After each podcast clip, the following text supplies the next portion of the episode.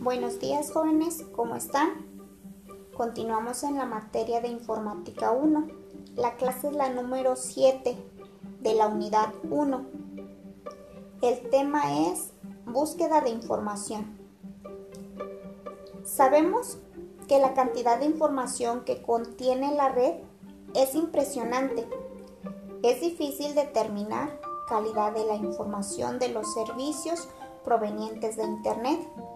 Algunos lugares comerciales ofrecen algún tipo de garantía sobre la veracidad, origen y calidad de la información que facilitan. Independientemente de su autenticidad, no toda la información puede ser considerada útil.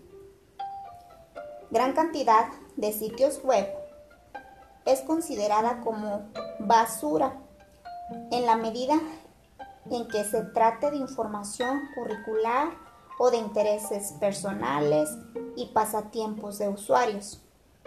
En efecto, cualquier persona o empresa puede publicar su información en la web, con la única condición de que, de que consiga un sitio, servicio que incluso puede conseguir sin algún costo, puesto que en realidad existen ya multitud de sitios que permiten publicar de forma gratuita los contenidos y sin llevar a cabo ningún tipo de control sobre los contenidos.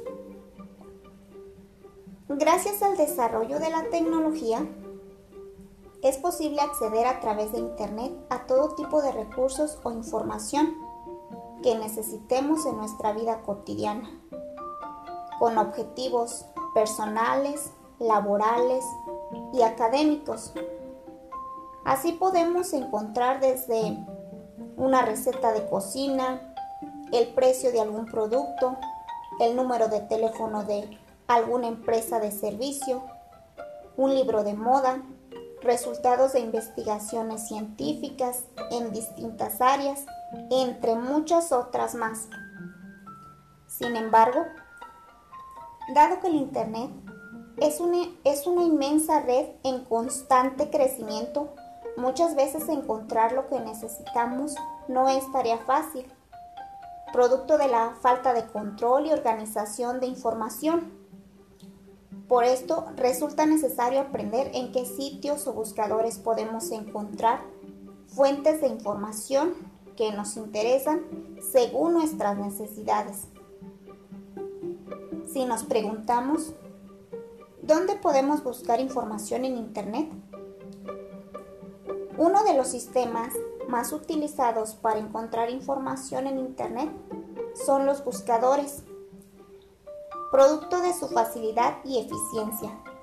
La forma de operar es buscar en Internet todas las páginas y o documentos, entre otros.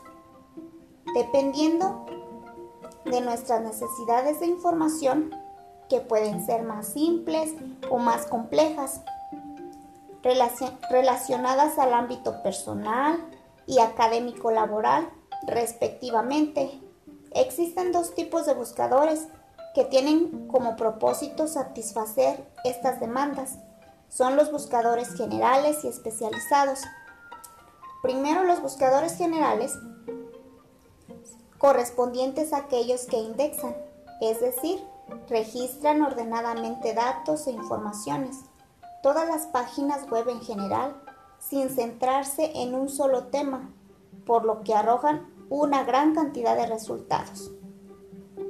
Y los buscadores especializados, referidos a los que restringen la búsqueda en la web, a aquellos recursos que cumplen una serie de requisitos, tipo de documento, materia, nivel de la información. Este tipo de buscadores encontramos artículos académicos, tesis, informes, patentes, libros, actas de congreso, etc. Bueno, jóvenes, hasta aquí la clase. Espero que quede entendido el tema de la clase 7. Gracias, hasta luego.